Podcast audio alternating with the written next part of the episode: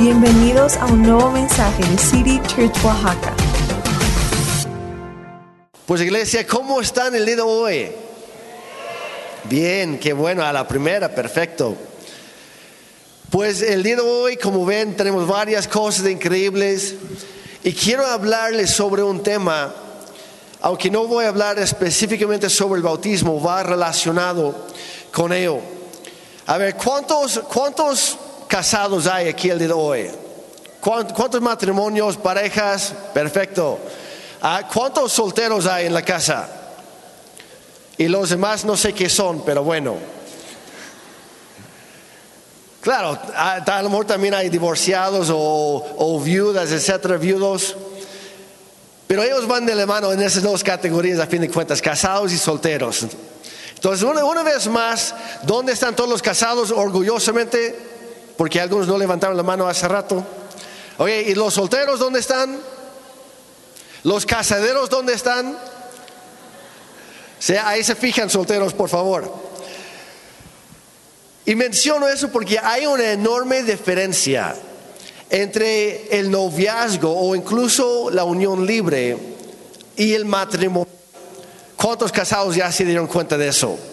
Hay una enorme diferencia.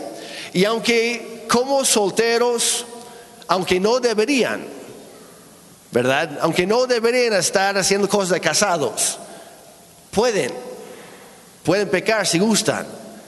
Y unos incluso pueden vivir en, unión, en unión libre, perdón, y como que fingir o jugar a estar casados. Pero incluso si hacen eso, nunca van a disfrutar todos los beneficios que Dios ha, preparado para nosotros dentro del matrimonio. Hay algunas cosas que una pareja, por más que quieran hacerle, nunca van a poder disfrutar al menos que haya un compromiso real y duradero entre los dos. ¿Están de acuerdo? Los casados sí, sí saben de lo que estoy hablando. Los jóvenes apenas se van a dar cuenta cuando se casan. Pero a fin de cuentas el compromiso es lo que produce la plenitud, la intimidad y la seguridad en una relación. Es el compromiso, es clave. Es lo que hace que, que pueda crecer y profundizar en un ambiente seguro. Y en la Biblia, menciono todo esto para llegar al punto hoy. En la Biblia, el matrimonio muchas veces es una imagen o es un cuadro que es usado para hablar acerca de lo que es la relación entre Dios y su iglesia. El matrimonio es un cuadro de la iglesia. De la misma forma que una pareja se, se, compromete el uno al otro para toda la vida cuando se casa, Dios quiere que nosotros nos comprometamos con su novia que es la iglesia. Y el compromiso obviamente requiere una, un mayor esfuerzo de, de nuestra parte. Y es por eso que hay muchos jóvenes que le huyen al compromiso. Y, y, también algunas señoritas, por cierto. Y prefieren tener noviazgos que duran 10 años o quién sabe cuántas décadas.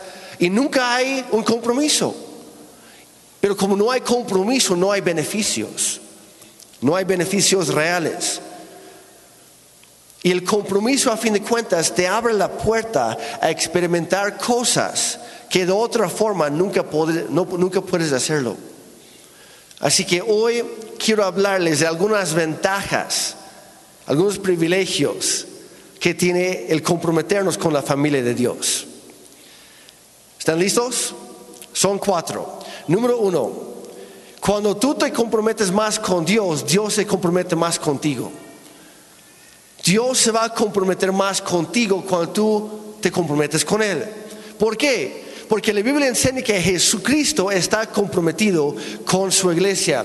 Dice en Efesios 5, la última parte del versículo 25, dice, Cristo amó a su iglesia y se entregó por ella. Jesús ya hizo su parte, ya puso de su parte.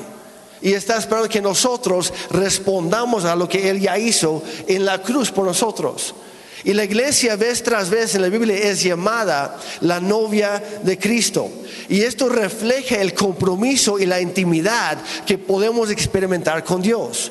No solo individualmente, sino de forma corporal, en conjunto, como cuerpo de creyentes. Cuando tú te comprometes con Dios, Él se compromete más contigo. Número dos, también experimentas un cambio de cultura. Y tal vez estás pensando, pero ¿para qué necesito un cambio de cultura yo? Yo estoy bien como estoy. Pues actualmente existe, como ya mencioné, una, una fobia, un temor en nuestra sociedad hacia el compromiso. Ya mencioné a los jóvenes los solteros que no quieren comprometerse, no quieren casarse. Pero también vemos la, misma actitud en, otra, en otros ámbitos, otros sectores de la sociedad. Por ejemplo, con la, relación entre, entre jefes o dueños de una empresa y los empleados. Muchas veces hoy en día ya no existe lo que es la antigüedad. Porque muchos empleados van saltando de un trabajo a otro, nada más buscando en dónde van a conseguir la mejor paga o los mejores beneficios. Y no hay lealtad.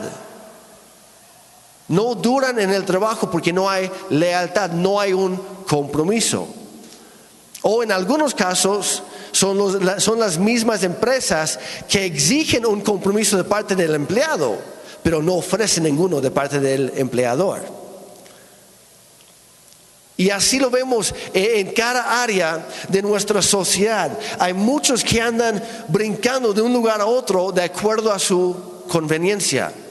Y la iglesia, por desgracia, muchas veces no es la excepción.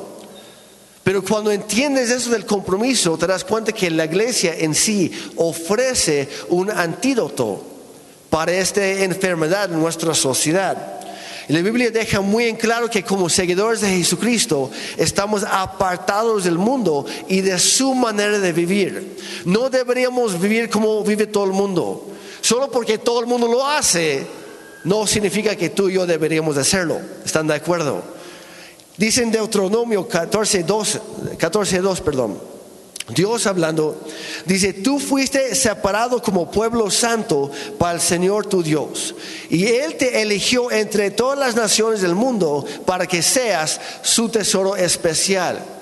Y en el contexto hablaba específicamente al pueblo de Israel. Pero como parte de la iglesia de Cristo nosotros beneficiamos de algunas cosas que les tocaba a ellos como pueblo santo. Jesucristo mismo dijo en Juan 17, versículos 15 al 17, dice, y está, está haciendo una oración, de hecho, a Dios Padre, dice, no te pido Dios que los quites del mundo, que los saques del mundo, sino que los protejas del maligno dentro del mundo. Dice, al igual que yo, ellos no pertenecen a este mundo Hazlos santos con tu verdad. Enséñales tu palabra, la cual es verdad. Y Jesús estaba, estaba diciendo, hombres y mujeres de la fe, la razón que Dios no nos saca de este mundo al momento de entregar nuestra vida a Cristo es porque Dios quiere que la iglesia sea sal y luz aquí en este mundo de oscuridad, de desesperación, de corrupción. Vivimos aquí, pero no pertenecemos aquí. Tristemente hay muchos cristianos que viven aquí y viven como si pertenecieran acá. Buscan su valor, su identidad, su, la, la razón de existir en las mismas cosas que hace la gente que no conoce a Dios. Vivimos aquí, pero no somos aquí. Y cuando tú entregas tu vida a Cristo, Literalmente lo que Dios quiere hacer en tu vida es sacarte no del mundo, pero sí sacarte de una cultura y pasarte a otra, la cultura celestial. No estoy hablando de la cultura mexicana o la cultura canadiense, en mi caso, o la cultura alemana, lo que sea. Estoy hablando de la cultura terrenal en comparación con la, cultura celestial. En la segunda carta a los Corintios, capítulo 5, el apóstol Pablo escribió en el versículo 17, dice, todo el que pertenece a Cristo, o sea, el que ha dejado de pertenecer a este mundo, el que ha abandonado la cultura que le rodea, dice, todo el que pertenece a Cristo se ha convertido en una nueva persona. En otra versión dice, eh, nueva creación o nueva criatura es. Es un punto de inicio cuando tú entregas tu vida a Cristo. Dice, la vida antigua ha pasado y una nueva vida ha comenzado ahora. Cuando tú entregas tu vida a Cristo, empieza algo nuevo. Y poco a poco pasamos por el proceso de la, lo que llaman los teólogos la santificación. Que sí, hay algunas, algunas cosas en tu vida que se rompen al instante por el poder del Espíritu Santo al entregar tu vida a Cristo. Pero hay otras cosas que tardan más tiempo. ¿Cuántos ya se dan cuenta? Es un proceso, es el proceso de la santificación, que Dios nos va santificando, nos va perfeccionando, nos va transformando poco a poco a lo largo de toda nuestra vida. Y a lo mejor estás aquí pensando, pues la verdad, Jeremy, no soy como yo quisiera ser. Pero si has entregado tu vida a Cristo, te das cuenta que tampoco eres quien antes solía ser. Estás en este proceso. Y si aún no entregas tu vida a Cristo, hoy puedes hacerlo. Y puedes iniciar este nuevo proceso que Dios tiene para ti. Pero este proceso es muy, no, no les voy a mentir, es muy difícil. Es difícil. Lo fácil es seguir viviendo como antes, es no cambiar nada, es nada más adoptar un apodo.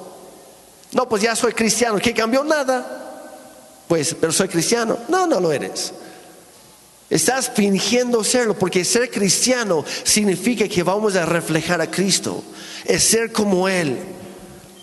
Y es un proceso muy difícil sin el apoyo de una comunidad de creyentes que te rodea y que tú también tengas una responsabilidad hacia ella. Hoy en día hay, pocas personas que están dispuestas a comprometerse con algo, en el ámbito que sea.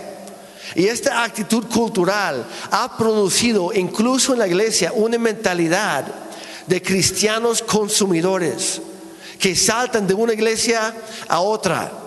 Podemos llamarlos los cristianos chapulines que cada ocho, cada quince días, cada mes, cada tres meses, cada seis meses van cambiando de una iglesia a otra de acuerdo a sus gustos o sus disgustos. No, es que ya pintaron el, edificio de otro, de otro color. No, no me gusta. Ellos son de la, de la falsa doctrina. La doctrina es enseñanza, no es pintura. No, es que no me gustan las luces, son de la mala doctrina. La doctrina es enseñanza, no son luces. No, es que de repente no me gustan las canciones. Pues tal vez no, pero a tus hijos sí. A tus nietos sí. ¿Qué estás dispuesto? Voy, a hablar a mi generación y a las anteriores. ¿Qué estás dispuesto a hacer o sacrificar con tal de que tus generaciones lleguen a los pies de Cristo? Piensa en eso por un momento. ¿Qué estás dispuesto a dejar a un lado? No hablo de doctrina. No hablo de enseñanza, hablo de tradiciones, hablo de preferencias personales. No, es que la verdad, yo me acuerdo cuando el pastor antes siempre llegaba con su traje completo, su corbata, sus tenis, no sus tenis, no, claro que no, sus zapatos bien, bien, bien pulidos ahí. No, y este, este nuevo nada más siempre llega con playera y tenis. ¿Saben por qué lo hago? Para que cualquier persona que entre por esas puertas se pueda identificar con alguien. Ahora, si tú quieres venir en traje, adelante. Es más, por si no lo sabían, a mí me gustan las corbatas. Nada más que dice mi esposa que mis corbatas no van con mis playeras. Entonces, ¿qué hago? Pero tenemos que extendernos hacia los demás. La iglesia existe para alcanzar al mundo, no para ponerse cómoda. Y cuando no hay un compromiso real, buscamos cualquier pretexto para abandonar el lugar donde estamos y buscar otro. Sucede en los matrimonios, por eso hay infidelidades, porque no hay compromiso real. Sucede en los negocios, por eso un socio traiciona a otro, porque no hay un compromiso real. Sucede, ya mencioné, de los empleados, sucede en los noviazgos, que poco a poco vas conociendo más a la otra persona y estás, híjole, ¿no? ¿En qué me estoy metiendo? Ya la vi sin maquillaje.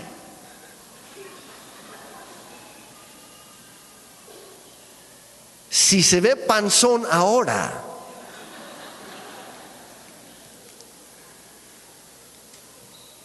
y el compromiso es comprometerse en las cosas buenas y también las cosas malas. Es un compromiso de por vida. Así es el matrimonio. Y así también debería ser la iglesia. Yo, yo entiendo que a veces la gente cambia de iglesia porque cambian de ciudad o cambian de, de casa y les queda muy lejos. Y se entiende, no hay ningún problema. Otros cambian porque en el lugar donde están ya no hay, por decirlo así, alfalfa fresca para las ovejas. Es pura paja seca y crujiente y fea. Y es por eso que yo procuro no regañarles demasiado. Y cuando sienten una regañada, créanme, primero Dios está tratando conmigo. Yo no me libero de eso. Pero bueno, si en algún momento el pastor te ofende, perdóname si no te gusta la música, si no te gustan los colores, si no te gusta, no sé, ¿por qué de repente estamos bautizando en un medio tinaco y no en el bautisterio increíble y hermoso que tenemos aquí en la plataforma? Les comento, la razón es que aquí gastamos mucha agua.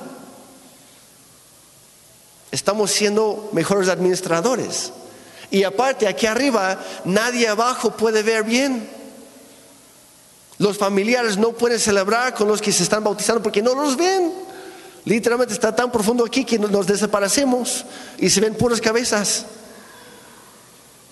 A veces hay pequeños cambios que son prácticos y no tienen nada que ver con la enseñanza, con la doctrina de la Biblia. Pero el ser el miembro de una iglesia va a fin de cuentas, va en contra de la corriente cultural comprometerte con una iglesia local es una decisión desinteresada.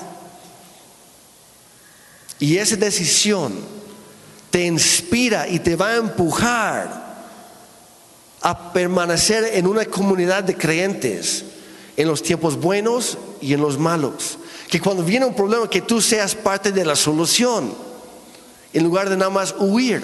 Que por cierto, como digo, en el matrimonio se aplica igual. No te quejes de los problemas de tu, de tu cónyuge. Sé parte de la solución y busca la reconciliación. Porque el compromiso siempre desarrolla el carácter. El compromiso siempre desarrolla el carácter y Dios quiere desarrollar carácter en tu vida. Tienes que comprometerte. Y conforme creces en carácter, toda tu vida cambia. La cultura de tu vida y de tu familia cambian. Número tres. La tercera ventaja, el tercer beneficio es que te vuelves parte de la familia. El compromiso de ser miembro de una iglesia define con quién se puede contar para servir, para dar, para contribuir, contribuir, para apoyar, para crecer, para amar, para perdonar y para celebrar. De eso se trata, es, todo, es toda la bola, es todo el paquete completo. Toda organización saludable y funcional está basada en saber específicamente en quién se puede confiar. Y si no me creen, piensen en lo siguiente. Cada equipo deportivo tiene su lista de jugadores, ¿sí o no? tanto los que inician como los de la banca. Y saben que en cualquier situación, cualquier lesión, saben a quién llamar para reemplazar, para ganar el partido. Cada escuela tiene una matrícula. Los, maestros saben quiénes son sus alumnos. Los alumnos saben quiénes son los maestros. Los padres de familia saben quiénes son los directores y viceversa. Porque hay un compromiso. Cada negocio tiene una nómina. Un jefe no anda nada más regalando el dinero a quien se para en la puerta. Está checando quién está trabajando o no. Y se le paga de acuerdo a su trabajo. Tiene una nómina. Todo ejército tiene un reclutamiento. Ahí está la lista de los, soldados. Y en tiempos de guerra saben a quién llamar. No van a llamar al que nunca llegó al, al entrenamiento. No van a llamar a que, a que se la pase nada más jugando videojuegos en lugar de estar ejercitándose, en lugar de estar entrenándose, en lugar de estar aprendiendo o sabe usar las armas. Van a llamar a quienes saben con quien pueden contar. Como nación, de vez en cuando hacemos censos y hay una lista de votantes. Y es nuestro deber como ciudadanos mexicanos votar cada vez que hay elecciones. Y es lo mismo en la iglesia. La membresía identifica a nuestra familia, el lugar donde pertenecemos. Así sucede con la iglesia, porque es la familia de Dios. Y cuando tú te comprometes con Dios, con el cuerpo de Cristo, te vuelves parte de su familia. Dice en Efesios 2:19. Por eso ante Dios ustedes ya no son extranjeros, al contrario, ahora forman parte de su pueblo y tienen todos los derechos. Digan conmigo, todos los derechos. Qué bonito suena eso. ¿Quién quiere derechos? ¿Quién quiere privilegios? Hay que comprometerse. Van de la mano. Dice, ahora son de la familia de Dios. Y me es interesante que aquí asemeja el ser un ciudadano del cielo con formar parte de la familia de Dios. Yo me acuerdo cuando llegué a México hace, hace 20 años ya, estas semanas estoy cumpliendo 20 años de estar aquí en tierras mexicanas. Dios ha sido bueno, me trajo al lugar correcto, sin duda alguna. Pero yo me acuerdo cuando llegué a México, estaba ayudando a, a otro extranjero, no voy a decir su nombre, no voy a decir en dónde, pero platicando con él, yo le pregunté, oye, pues ya, ya llevas 15 años aquí en México. Me imagino que ya eres mexicano, ¿verdad? Qué padre. Y me dijo, no, Jeremy, yo no soy mexicano. Digo, ¿cómo? ¿No vives aquí? Dice, sí, yo vivo aquí, pero no quiero ser mexicano. Me dijo, es más, yo no quiero que mi hija se case con un mexicano. Dije, qué estás hablando? Si vives aquí, si dices amar a México, ¿por qué pues qué está pasando? Y me dice, no, es que a mí me gustan los privilegios como extranjero. Y le pregunté como cuál. Y me dice, como extranjero, de vez en cuando, cada no sé cuántos años, puedo importar vehículos para uso personal. Y me quedé pensando, ¿es en serio? ¿Por un auto? Sacrificas y tiras por la ventana todos los beneficios que podrías tener como mexicano, ¿estás mal o qué? Y no, por más que quería, no le pude eh, hacer entrar en razón. Pero en ese momento yo sí, yo sí dije algo. Y se, se lo dije a él en ese momento y lo cumplí después. Yo le dije, yo sí quiero ser mexicano. Dios me trajo a esta tierra para sembrar raíces, para plantarme aquí, para estar aquí hasta el día o que me muera o hasta el día que Dios me lleva a otra cosa, pero no me voy por por broncas, no me voy por pleitos, no me voy por conveniencia. Si Dios me trajo aquí, va a tener que ser Dios quien me saque de aquí. Porque estoy comprometido con esta nación. Y tan pronto como cumplí los requisitos, bueno, me casé con una mexicana que está aquí enfrente, la más hermosa de todas las mexicanas y de todas las mujeres del mundo. Te amo, amor. Sí, se tardaron un poco para eso, pero bueno. Tan pronto como cumplí los requisitos, yo me hice mexicano. Y me encanta ser mexicano. Y aunque algunos, me pasó la semana pasada, entré a una, tienda y el, empleado empezó a tratar de hablarme en inglés. Y le, contesté, ¿qué pasó? ¿Qué, necesitas? Ah, poco entiendes en español. Me dice, oye, hablas muy bien por, estar, por ser extranjero. Digo, pues debería. Ya llevo 20 años aquí, tengo una muy buena maestra en casa. ¿A poco te casaste con una, una mexicana así? Le dije, sí, y no cualquiera, una oaxaqueña. Gloria a Dios. Yo me hice mexicano no solo de corazón, sino también de papeles. Y tengo mis papeles. Yo voto en las elecciones. Yo tengo mi licencia de conducir mexicana. Es más, ya no tengo la canadiense, ya venció hace años. ¿Para qué? Mi licencia mexicana me sirve allá. Mi pasaporte mexicano me sirve en donde sea. Estoy comprometido con mi nación y también con su pueblo. Pero hay cristianos que a veces actuamos como si fuéramos más extranjeros que ciudadanos del cielo. Nada más que me gusta esto del mundo, me gusta esto del otro, no lo quiero soltar, no lo quiero dejar. ¿Por qué? Porque no estás comprometido con Cristo. Es la realidad. Queremos escoger y disfrutar de los beneficios de formar parte de la familia de Dios, pero no queremos buscar conectarnos más con ella. No hay un compromiso real. Y si no estás, escúcheme bien, si no estás comprometida o comprometido con la familia, pronto o tarde vas a perder algunos beneficios de ser hija o hijo. Si no estás comprometido con la familia, vas a perder los beneficios de ser hijo o hija. Tienes que comprometerte. Y número cuatro, también encontrarás mayor plenitud en la vida en general. Encontrarás mayor plenitud en la vida.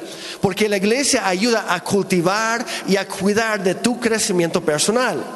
El Nuevo Testamento pone muchísimo énfasis en la necesidad de los cristianos de dar cuenta de sí mismo a los demás para su crecimiento espiritual. Dice en Santiago 5, 16, dice, por tanto, confiésense sus pecados unos a otros y oren unos por otros para que sean sanados. La oración eficaz del justo puede lograr mucho, pero en el contexto no está hablando de tu oración por ti mismo, para tu familia, está hablando que alguien más está orando por ti. ¿Y por qué esa persona va a orar por ti? Porque sabe por lo que estás pasando. Porque ya, ya te abriste un poco, le confesaste esto. Es que tengo estas luchas, tengo estas batallas que no más no estoy logrando vencer. Necesito ayuda. Y cuando haces eso, esa otra persona madura en la fe se pone a orar por ti porque no es un chismoso. No va esparciendo tus secretos. Es una persona de confianza que ora por ti genuinamente, quiere lo mejor para ti. Pero aquí está la cosa, nunca te vas a abrir con una persona con quien no tienes confianza. ¿Y cómo se construye la, la confianza? Con el tiempo, siendo intencionales. Es pasar momentos difíciles juntos. No puedes rendir cuentas a otros cuando tú no estás comprometido con ellos con una familia específica de la fe.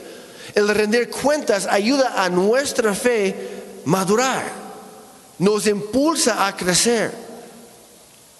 Además, estar bien metido en una iglesia local, en un cuerpo de creyentes, te, te, ofrece oportunidades para escuchar, aprender, estudiar y crecer en la palabra de Dios.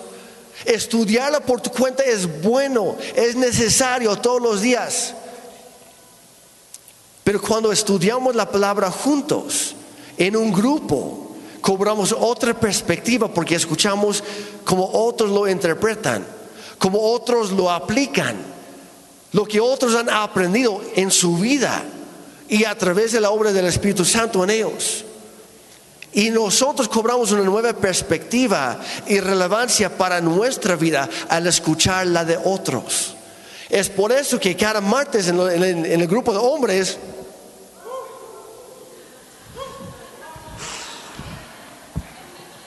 El martes lo habíamos practicado y nos salió tan bien. Es por eso que cada martes en el grupo de hombres, eso, A propósito, no ponemos todas las sillas así como están en este, en este auditorio, que no está mal, pero aquí, en esta formación, cabemos más. Pero en el grupo de hombres, a propósito, ponemos un montón de mesas donde no caben más de cuatro personas. ¿Por qué? Porque cuando estás en un grupo pequeño, hay más confianza. Cuando estás en un grupo grande, es muy fácil perderte. Es muy fácil asistir, escuchar, irte y nadie se da cuenta. A lo mejor tú sientes, no, pues ya cumplí, pero realmente no creciste. Creces en los grupos pequeños y por eso tenemos varios grupos pequeños, se llaman grupos conexión para todos. La semana pasada empezaron todos los grupos. Y lo que yo voy a hacer, para que sepan, para que vayan preparando su respuesta, de vez en cuando, cuando yo te encuentre en el lobby y no te me vayas escapando o yendo rápidamente, por favor, para evitar este, esta incomodidad, al contrario, haz algo al respecto. Pero yo te voy a preguntar, Enrique, ¿cuál es tu grupo conexión? ¿A cuál asistes? Y Enrique, para Enrique le queda muy lejos geográficamente por las distancias, pero se conecta en línea. Hay opción, o sea, la verdad, no hay excusa. Tenemos tanto presencial como en línea. Escoge el que tú quieras. Tenemos los martes con los hombres Personas que se conectan desde Colombia, desde Baja California, desde la Ciudad de México y desde Canadá, cada martes. Solo faltas tú, aquí en Oaxaca. Pero bueno, cuando tú estás comprometido con una iglesia local, todo esto de lo que estoy platicando se convierte en pilares de apoyo para todas las áreas de tu vida te guían para encontrar y cumplir tu propósito según el diseño de Dios para ti. Cosa que no puedes hacer, es imposible lograrlo sin la familia de la iglesia. Dios nos diseñó a su imagen como seres relacionales. Somos un cuerpo, somos un rebaño, somos una comunidad, somos hermanos y hermanas en la fe. Tu propósito no puede existir en un vacío. Tus dones y tus habilidades han sido diseñados para servir y suplir las necesidades de los otros miembros del cuerpo de Cristo y más allá. ¿Qué chiste tiene si algún día descubres cuáles son tus dones espirituales, cuáles son tus tus habilidades especiales dadas por Dios, que por, eso, por cierto, hablamos de todo eso en Crece, para que los que no han venido a Crece vengan la siguiente vez, para que descubras tu propósito, que te conectes más con la iglesia. Pero ¿qué chiste tiene descubrirlo y luego no usarlo a ese fin?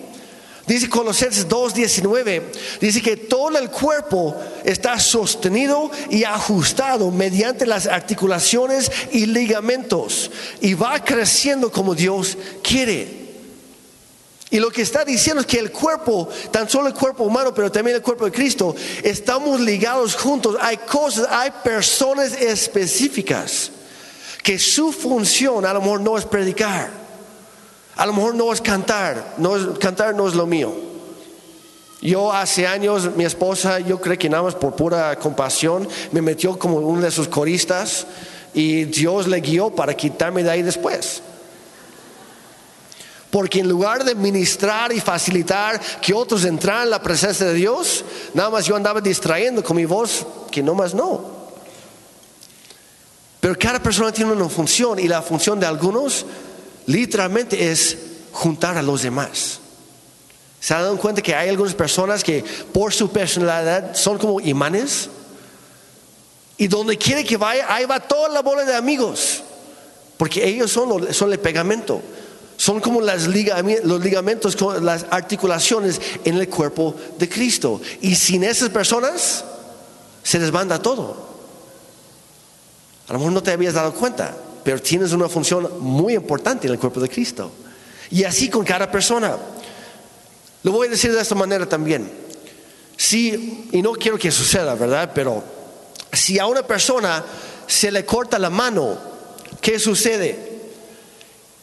Se, se severa por completo, se separa por completo la mano del resto del cuerpo. Pues el resto del cuerpo sigue viviendo, ¿verdad? Incluso sigue creciendo. Pero ¿qué le pasa a la mano? En el momento que se separa del cuerpo, empieza a morir. Se seca, se marchita. La conexión trae vida a todos los miembros del cuerpo. La desconexión produce la muerte. Y a lo mejor tú has estado muy tranquilo, muy a gusto, muy cómodo por mucho tiempo. El nada más llegar, asistir, escuchar, irte y nos vemos el próximo domingo. Los cristianos caraucho. Y nunca te has involucrado. No conoces a nadie. Nadie te ubica a ti, nadie te conoce a ti. Y tú puedes decir, no, es que los demás son de mal genio, pero ¿cuánto tiempo has invertido tú para hacerlo? ¿Has sido intencional? Eres de los que ni bien despedimos y damos la bendición y te vas corriendo a tu coche para ser el primero que salga? ¿O eres de los que se queda un rato aquí o allá en el lobby platicando y superas tus inseguridades y te acercas a alguien, este, perdón, este, mi nombre es tal, ¿cómo te llamas? Y te dice, ah, mi nombre es Pepe, qué gusto, ¿es la primera vez que vienes? No, llevo 15 años. Pero nunca me había atrevido a hacer esto. En el momento que tú te atreves a ser intencional, empiezas a crecer más. En el momento que tú te comprometes con el cuerpo de Cristo, empiezas a crecer más. Ahora, si eres, los que de plano no puedes hacerlo, pues quédate en el lobby, en una de las mesas. No te acerques a nadie, pero no, tú nada más quédate ahí. Y eventualmente alguien se va a acercar a ti. Y él, esa persona va a tomar el primer paso. Tú tranquilo, pronto o tarde va a llegar. Y cuando te pregunta cómo te amas, nada más contéstale. Es muy fácil. La conexión produce vida, la desconexión produce muerte. Y durante mi vida he conocido a demasiados cristianos chapulines que van brincando de una iglesia local a otra cada par de meses, pero ¿cuál es el resultado? Nunca crecen. Nunca son parte de la familia. Y Dios quiere algo mejor para ti. 1 Corintios 12, 27. Dice, todos ustedes en conjunto me encanta eso. En conjunto son el cuerpo de Cristo y cada uno de ustedes es parte de ese cuerpo. Tú eres parte del cuerpo de Cristo, pero tienes que conectarte. Yo no puedo ser yo sin ti y tú no puedes ser tú plenamente sin mí y sin los demás aquí. Porque somos, dice la Biblia, cada uno de nosotros somos parte de este cuerpo. El éxito en la vida cristiana se logra al compartir tu vida con otros. El éxito en la vida cristiana se logra no estar aquí enfrente, no a ser visto, se logra al compartir tu vida con los demás. Cuando te haces cristiano, automáticamente te conviertes en parte de la iglesia histórica universal alrededor del mundo. Sucede en el momento que tú entregas tu vida a Cristo. No tuviste que llenar una solicitud, un formulario. Simplemente Dios te adoptó, como Ana dijo hace rato, Dios te adoptó como un hijo o una hija en su familia instantáneamente. Sin embargo, eres parte de una iglesia local a partir del momento en que haces un compromiso intencional con ella. Igual como sucede en nuestras relaciones. Cuando, cuando un hombre se casa con una mujer y le dice, a partir de este momento, dejo atrás o me olvido de todas las demás y me concentro únicamente en ti. Te voy a amar, te voy a respetar, te voy a cuidar de aquí hasta el día de mi muerte. En lo bueno, en lo malo y en lo feo. En riqueza o en pobreza o en lo de medio. Es un compromiso. Y en ese momento ambos, tanto el novio como la novia, en esa boda, muestran que están tomando una decisión para madurar. Y es lo mismo con la iglesia. Voy a decirlo así, cualquier macho puede andar con la que sea y puede cambiar de mujer a cada rato, pero requiere un hombre verdadero para serle fiel a una sola mujer toda su vida.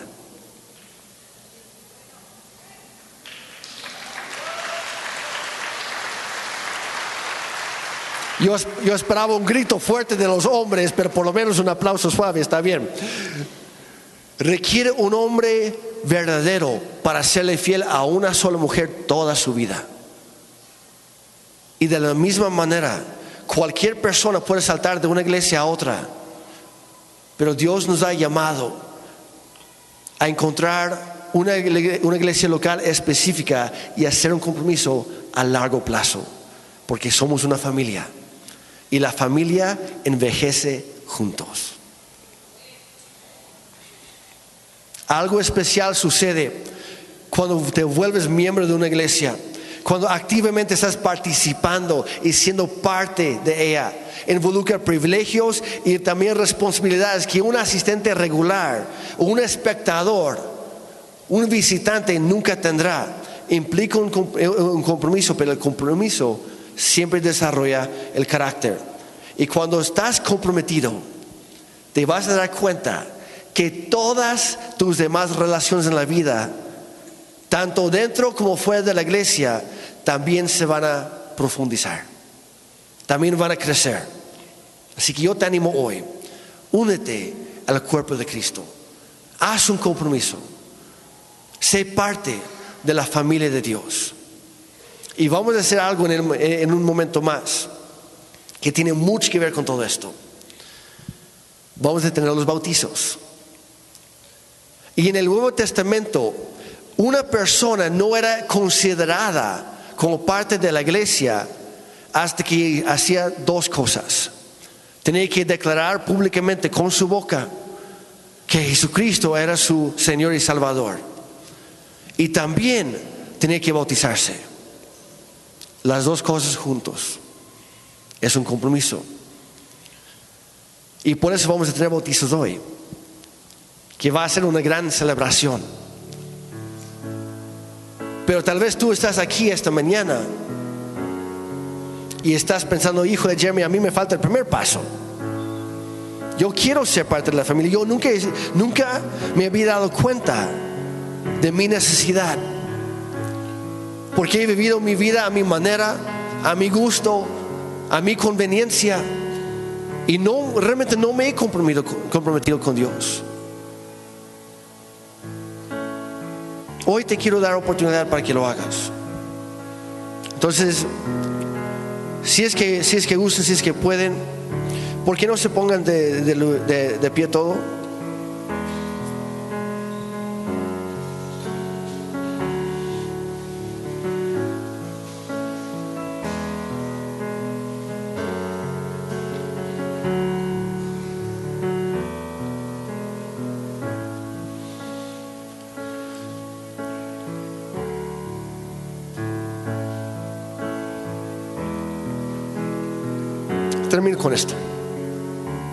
Porque es para alguien.